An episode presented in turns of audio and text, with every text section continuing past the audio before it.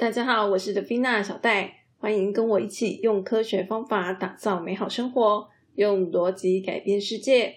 如果喜欢我分享的内容的话，欢迎赞助或者是订阅来支持我的频道哦。最近呢，在我这个 podcast 的 host 平台 First Story 有开放这个自动插入广告的这个功能，那么小戴我呢是有把这个功能开起来的。所以呢，大家可能最近会发现说，收听我的 podcast 的时候呢，会出现广告的部分。想说呢，在这边先跟大家提醒一下，因为它是自动插入的，所以我也不知道到底会出现什么样的广告。不过，我想 First Story 应该不至于会放一些太奇怪的广告啦。那么，在开始今天的主题之前呢，我想要先跟大家补充一下。前两集有谈到这个人性本善还有人性本恶的部分。那因为我看到有人留言，就是说，嗯，可能会担心有些人呢，因为想说人性本善，所以就不懂得怀疑别人。所以我就想说，我想要补充一下哦，因为像我在第三季的第九集，为什么我们要了解心理学的这一集里面呢？我其实有谈到人性本善这件事情。那我那时候其实就有讲说。基本上呢，我认为人性本善这件事情是有前提的，就是呢，你感觉这个人，诶，他还蛮正常的，他不是一些很奇怪，可能有一点心理变态之类的人。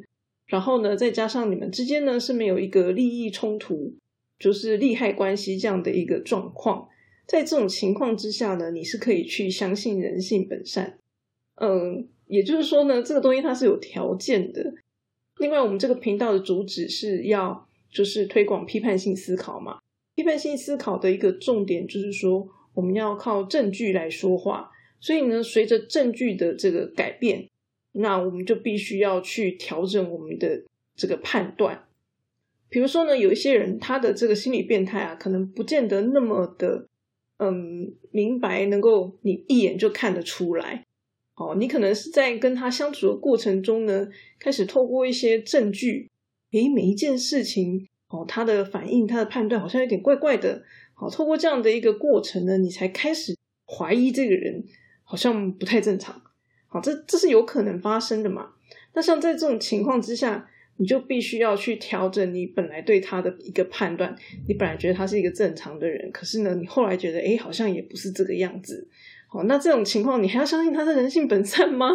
诶，我并不是这样子认为的哟。所以，我今天讲人性本善，并不是说哦，大家你们就不能够去怀疑别人哦，所有人都是很棒的，没有啊，我完全没有这样认为啊。哎，拜托，就是大家就是在自己的生活中也是必须要非常的小心，好吗？哦，今天你不认识这个人，你怎么可以说他就是善良的呢？我完全不这么认为，只是说呢，在就是怎么讲，就是如果你今天没有什么特别的，嗯，一个抗胜担忧的时候。在这种情况之下，原则上我们就会尽量会朝这个方向去，只是这样的一个概念而已哦。所以我想说，在这边做一个补充。那我上一集有跟大家聊到说，就是我最近换工作嘛，那我觉得很开心的一个原因，是因为呢，我在 Podcast 跟大家分享这些东西啊，某种程度我认为就是有受到了一个肯定哦。我之所以会这样讲的原因，是因为就是我在面试的过程中呢。我可能有百分之三十到五十讲的内容，好，就是跟那个面试官讲的内容呢，就有点像是我 p a c k a s 在讲的东西。那在这种情况之下呢，诶，面试官是觉得还不错哦，觉得就是我的论述啊，听起来是很不错的这样子。因为内容跟 p a c k a s 是有点像的嘛，哈，只是说可能我会描述更多我在职场生活上遇到的一些细节。那面试官呢，就是基本上都是很厉害人才能当面试官嘛，然后他们就是愿意认同我的想法，所以呢，我就会觉得诶很开心，就是觉得我在 p a c k a g e 上面分享的东西是有用的。不过当然啦，就是因为我分享给大家的都是比较偏软实力的部分，然后基本上，嗯，一个公司会用你，并不是只有这个原因吗？基本上当然也是要看一看我工作的表现如何啊。所以并不是说哦，我今天只要懂了小戴讲这些东西，我就可以找到好工作，不是这样子哦。就是基本上你的工作能力还是必须要有。对，那只是说，嗯，像这样子一些软实力观念部分，也许它是一个你的加分项目，然后是可以让你在跟这个其他跟其他面试你的竞争对手相比，它也许会是让你脱颖而出的一个关键。我认为是大概是这个样子。那么前一阵子啊，我在找工作面试的时候呢，就发生了一个小小的事件。然后呢，这个事件是这样子，就是说我必须要在一个小时之内啊，决定就是改变我人生的重大决策。好，一个小时之内，那我觉得这个经验算是蛮，就是蛮少见的。至少在我的人生当中，我很少就是有，就是必须要在这种短时间内做出重大决定的一个状况。所以呢，我就想说来跟大家分享一下这个经验。那我那时候的面试的这个时间是在下午四点，我那时候要到内湖去做面试。然后那个时候我就想说啊，那我是不是请假整天？然后我早上呢先去车厂保养一下我的车子，这样子。这场面试最后一场的面试啊，就是说前面已经有这个透过视讯，然后跟前面的长官聊过了。好，然后这是最后一场，那。可能就是总经理啊这种大大人物会出席，像这样子的一个状况。然后呢，我那时候就是请了一整天的假，然后早上十点的时候呢，我就开着我的车跑去修车厂，要去做保养，只是保养而已嘛。哈，大家知道保养就是这个换换机油等等之类的而已。那么我熟悉的这个修车厂呢，它以前是在泰山，然后可是因为泰山都根的关系，所以呢，他就搬到了树林。那这是我第一次到树林的位置去，就是进行保养这样子，所以呢，我就有点不太知道那个路，就开了导航，早上九点就出门了。结果呢，不知道为什么这个导航啊有点奇怪，它就是导到一个很奇怪的位置，我就越开越开，越觉得很诡异。结果呢，没想到开到最后竟然变成就是死巷子这样子，就是就是它开开之后，最后就只能机车通过，然后汽车是不能过去的。然后我就觉得很慌张，然后就赶快掉头回来，然后开自己比较熟悉的路，然后最后好不容易终于开到了树林。那我后来仔细研究了一下那个导航，我才发现说，哎，原来啊，不知道什么时候我的这个导航从汽车的导航变成了机车的导航，所以呢，它就导了一个机车可以，但是汽车不能过的一个路线。哦，然后所以才会导致这个问题。可是我就觉得很奇怪，因为其实我从来没有在骑机车，所以呢。不知道为什么会变成机车导航这样子，哦，那没有关系嘛，反正就是早上就浪费了一点时间。十点的时候呢，终于到了修车厂，也还可以啦，好，早上十点嘛。但是呢，这个一大早的时候就觉得好像不是太顺利。然后后来呢，到了修车厂之后，老板就跟我说，我这个有零件要进行更换，因为我车子的这个就是比较少见嘛，哈，所以呢，它这个零件要掉。那调的话呢，大概下午一点的时候才会来吧。那我就跟老板说，我下午四点的时候要到内湖，好，四点就要到。那这样子来得及吗？那老板就说一点材料就到啦，这样子应该没有问题吧，来得及吧？那所以因为听他这样讲，我就想说，哦，好吧，那就等嘛，好，就等他，因为毕竟这个如果我今天不换，下一次还要再来，也是挺麻烦的。然后我这边等等等等到一点半。糟糕，我觉得好像有点不太妙，因为其实我早上出门的时候啊，我是便装出门的，然后我是想说修完车之后，反正时间很多嘛，修完车就是再回家换衣服、化妆什么的，然后再去内湖这样子。所以其实我早上出门的时候是便装出门的，然后也没有特别化妆什么，反正就是很简单的就这样出门了。那从我们家到这个修车厂大概要半个小时。然后呢，从家里到内湖大概要一个小时，所以呢，这样算一算，理想上我好像应该要在两点之前离开这个修车厂才可以。可是我都已经等到一点半了，然后呢，我那时候就只好忍着继续等等等。那等到两点的时候呢，我就忍不住问老板了，好，因为两点我最好就要走了嘛。结果老板他跟我说啊，材料才刚来而已啊，两点材料才刚来，那他们就正在换。哦，好吧，就是正在换，那就赶快换吧。等到了两点半，哎呀，到底换完了没啊？已经两点半了耶！我在想说，到底该怎么办？天哪，我还要回家吗？好，我就在想说，怎么办？怎么办？就是我的手机，因为从早上滑到现在都已经没电了。我等一下还要导航，因为毕竟我不太熟那个路嘛。还是说我等一下赶快先冲回家，然后拿一下行动电源，就赶快出门了？不要换衣服，也不要化妆了，这样子。好，因为呃，虽然我是便装出门，但是呢，我的这个外套还是有领子的，就是也不至于穿的太邋遢这样子，所以应该还可以吧。就至少拿个行动电源，因为不然没有行动电源没有电的话，那根本就没有办法到这样。然后呢，我就只好继续等等等等等，等到两点三十五分，两点四十分，这是越想越着急啊。然后我就突然想到说，哎，对哈，我的车上是有行动电源的，就是我是有放一个行动电源，然后在一个小包包里，然后放在车上，这样就是备用的概念。好，所以这样子的话，哎，那太好了，我可以不用回家了，我就直接。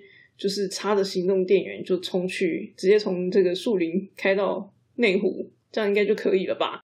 那这样子的话，我等一下到底要准备什么？我没有带水出门，所以我本来想说回家的时候要拿个水，可是因为我没带水嘛，我只好赶快跟车厂拿了一瓶水，好就带着拿车厂的水带着。到了两点五十分，我觉得真的不行了，开到内湖要一个小时，诶就是我应该要出门了吧？好，所以呢，我就赶快跟老板说：“哎，老板不行啊，我要赶快先结账了，然后要赶快走了，不然的话，我等一下赶不上，而且我是要去面试，哎，我不是去玩的耶。”好，结果后来呢，跟老板催促了之后，三点大概三点四分五分的时候，终于弄好了。那个老板呢，就把这个车子给我，好让我可以开回去。但老板就跟我说，就是。还有一些东西是还没有检查好的，所以呢，可能我下一次还要再找时间再回去检查。这样，好，那我就好不容易终于啊，太好了，太好了，就是弄好了，赶快跟老板，然后跟这个修车技师道谢，然后就赶快走了。这样子已经三点四分五分了，哇，天哪！我四点要面试，大家知道这个面试基本上是要提前到的嘛？好，结果呢，我现在三点，我竟然还在树林啊！我前面真的是已经焦躁了一整个小时。那我现在到底该怎么办？我就按了那个导航，Google 地图显示我三点三十五分可以到，可是大家也知道，这个通常不会那么准嘛，通常还会再延迟一点点。而且呢，我还要停车，诶对不对？就是到的时候你还要找车位，我就想说，哇，那这样子我一定百分之百迟到。然后我就想说，怎么办？就是你要跟总经理这种大人物面试的时候，你竟然还迟到。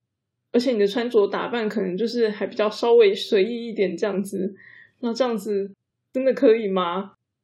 但是因为我那时候车上就是快要没有油了，所以呢，不管三七二十一，我就是先加油，然后一直在想，我天哪，我下一步该怎么办？我就是要么我就是迟到，然后要么呢，我就打电话跟人资说，这个可不可以就是呃改下一次，好改约下一次的时间这样子。因为我真的没有想到，说我为什么去保养一个车子，然后会搞个五个小时，就是我到底该不该放弃这一次的面试呢？我觉得很焦虑，然后也不知道怎么办。然后你一边开车，其实你也很难，就是打电话去问你身边的亲朋好友，问他们说，就是有没有什么建议。但是我仔细想想，觉得别人可能也很难给我建议，因为这是我必须要自己去做决定的嘛，对不对？好，然后所以我都一边开，我就是一边先往内湖开嘛，然后一边开就想说，不行不行不行，我要先冷静下来，我要先冷静下来。很简单，就是两条路，去或者是不去嘛。不去就是改时间这样，好去的话就是迟到，就这样两两个选择，我到底要做哪一个选择？那我那时候呢，就是可能因为平常都在做批判性思考。好，所以呢，我那时候很自然而然，脑袋里面就浮现了一个疑问，就是说我为什么会不想去？我仔细问我自己，说我为什么不想去？我得到的答案就是说，哎，因为我还没有准备好，对不对？好，我衣服也没换，妆也没化嘛。然后呢，心情上也很忐忑不安，好，心情上也没准备好。然后呢，而且我犯了错，就是我会迟到，好像这样子的一个呃状态。非常不 OK，所以呢，我就是不想去。可是呢，我转念一想，又想说，人生当中我不能够期待每一件事情我都是永远都要准备好了才上。我知道这件事情是没有办法做到的。好，不可能所有的事情都是等你准备好才上的。很多时候，我们是可能在一个没有准备好的状况之下，就必须要硬着头皮上的。好，所以说没有准备好这件事情不是理由。那至于犯错呢？每一个人都会犯错啊。好，谁不会犯错？将来我进了公司之后，我也有可能会犯错，在公司里面犯错。就算我今天这个错误我逃走了，可是呢，也许我将来还会有下一个错误。那那个时候我逃得了吗？所以仔细想想之后，我就觉得，就算我今天要逃，我逃得了一时，也逃不了一世。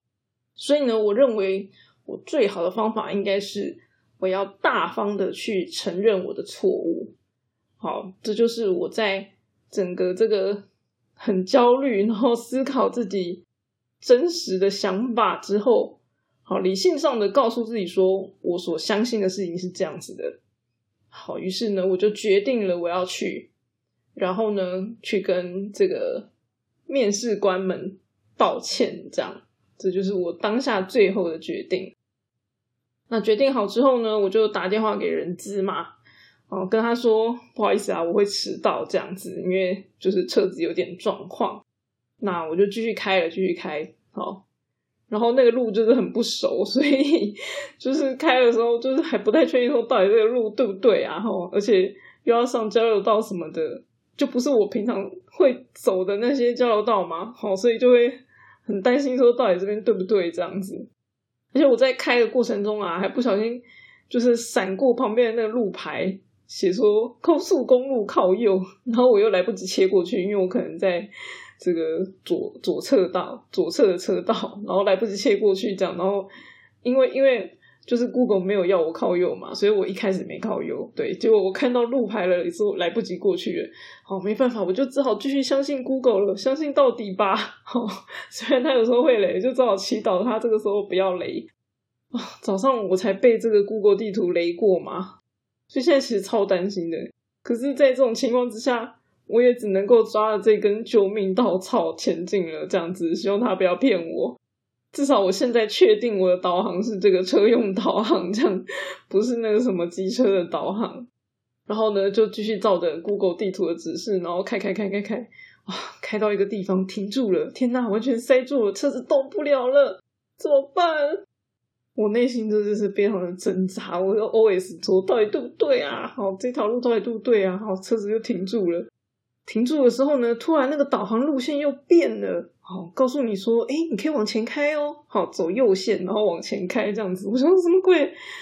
但是因为我那时候心情实在太差了，然后没有办法按耐住那个性子，就是好好停在那里。好，所以呢，我又只好相信他这个突然转变的道路，就往前开。结果呢，往前开开开开开，哎，又停住了，又卡住了，啊，天哪，这到底是怎样？就只好继续等，等了应该有两分钟吧。然后那时候就真的是非常的煎熬。可是因为车子那个时候已经变成是卡在一个，嗯，算是单线道上面，然后你前面车子是停着的，所以基本上你想要换线什么也没办法，因为是单线，好，就是你动不了状态。所以呢，那就只好不要想了。既然刚刚选择了，就是照着那个 Google 地图变更的方式走，那我就是现在卡住了嘛，没办法，就只好照做。好，终于终于车子动了。好，那车子动了之后呢，就照着 Google 地图往前开，然后呢，在前面的地方回转，然后一回转，哇，超感动，就是看到那个往上的道路，就是那个道路就上面写说它是往高速公路的这个。路线就对了，嘿，一一转一回转看到就是这个，就觉得好感动哦，代表我没有走错。当下就觉得超点就要喜极而泣了，这样。那既然已经开到要上高速公路了，就是那个那个谷歌地图的时间原则上就不会错了嘛，哈，就至少不会浪费更多的时间了。所以呢，后面就是专心的开，然后顺顺的开这样子。然后呢，终于开到了公司的门口，哎。刚好有这个路边停车，就立刻给他插进去，然后看了一下手表，四点整，所以最后我就是四点整的时候到了这个面试的公司。哦，那我内心还是觉得有点忐忑不安嘛，嘿，毕竟迟到了。好，所以呢，我就就是赶快进去，然后找这个人资，这样，那人资他就带我去休息室，他带我去休息室之后，就叫我先坐一下。然后我一边坐就觉得很焦虑啊，怎么办？怎么办？怎么办？就是等一下，就是可能要多么的慎重的道歉之类的。好，后来人资过来的时候，我就很紧张，对他讲说：“对不起，我迟到了。”诶，没想到这个人资他竟然回我说：“我不算迟到啊？什么意思？不算迟到？原来是因为啊，就是他安排了两位面试者，好，而且呢，跟我们都是约在四点这个时间。”然后呢，他先让前面的那位面试者进去了，所以呢，除了人资跟人资的长官知道我可就是会稍微迟到之外，其他的长官是不知道这件事情的。所以他说我不算迟到这样子，因为他说他当下听我的描述，他觉得哎只会迟到一点点嘛，那应该还来得及，就是这个时间前面的那个人应该还没面试完。所以他就只是跟他的主管报备一下这样子而已。啊，天哪，我就是松了一口气。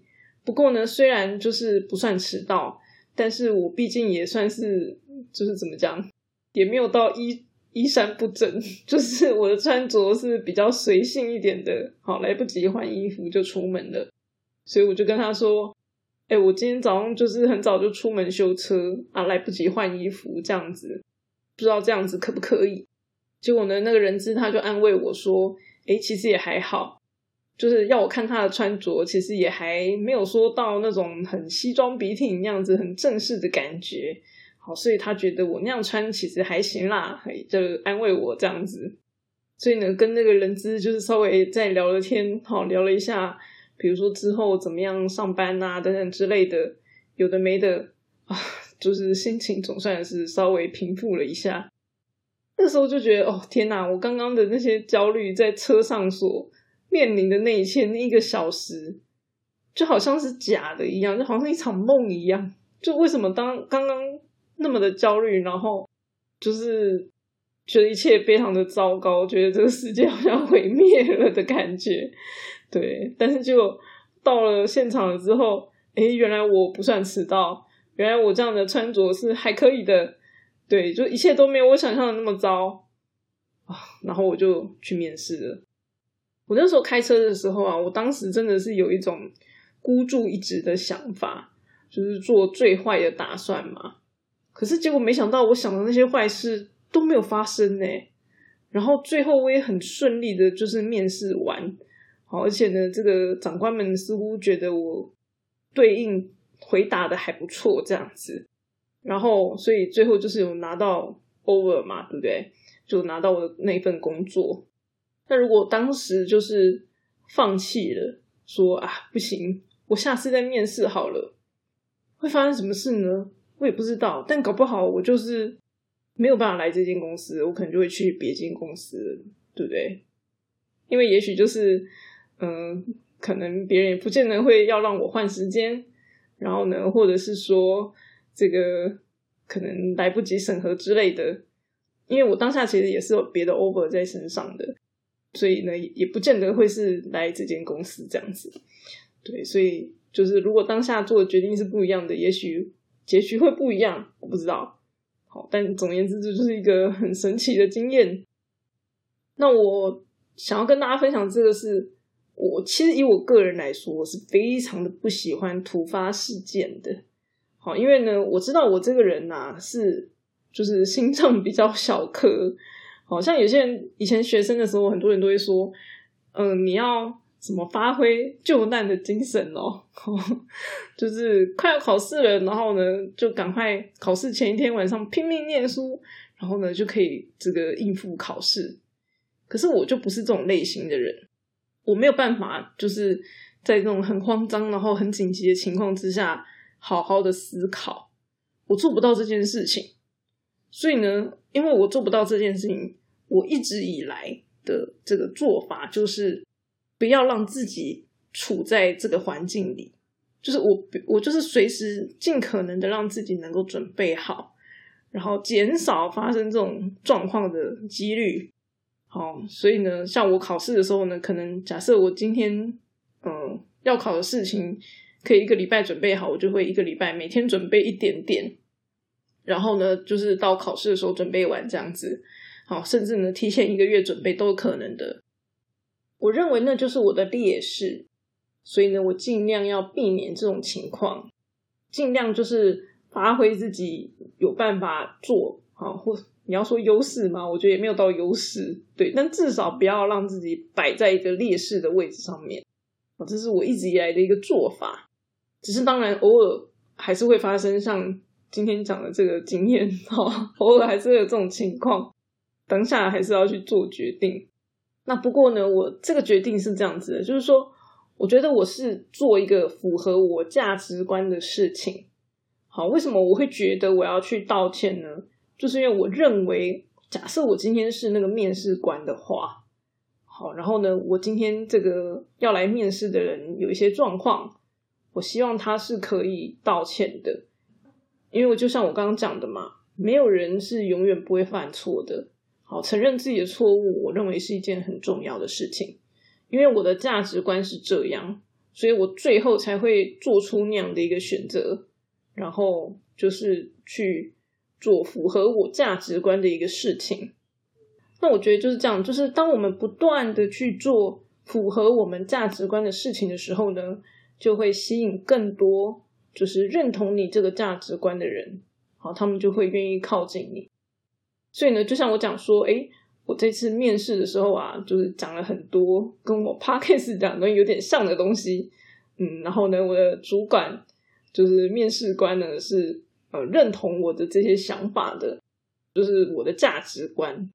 那所以呢，你就会吸引这样子的人，哦，他就会愿意录取你。但如果他的价值观跟你完全不一样的时候呢，他当然就不会录取你嘛，就觉得你在讲什么鬼东西。对，那所以你们就，嗯，就怎么讲，你们就不会靠近了，你就会变距离就会变远了。那不过当然啦，我最近分享的比较多都是关于我的价值观的部分啦。哦，很久以前也有跟大家分享怎么样去探索属于自己的价值观。这当然也是非常重要，就是你必须要去了解自己，然后去思考你所相信的价值观是什么，然后最后你才能够根据你的价值观去做出你的决定嘛。大概是这样子的一个过程。那所以呢，今天就是跟大家分享一下我很难得遇到的一个心惊惊的情况 哈。然后呢，在这个过程当中，我是怎么样去思考，然后怎么样去做出判断的。给大家做一些参考。今天的分享就先到这里啦。喜欢我的内容的话，也欢迎推荐给你的朋友哦。我们下次再见。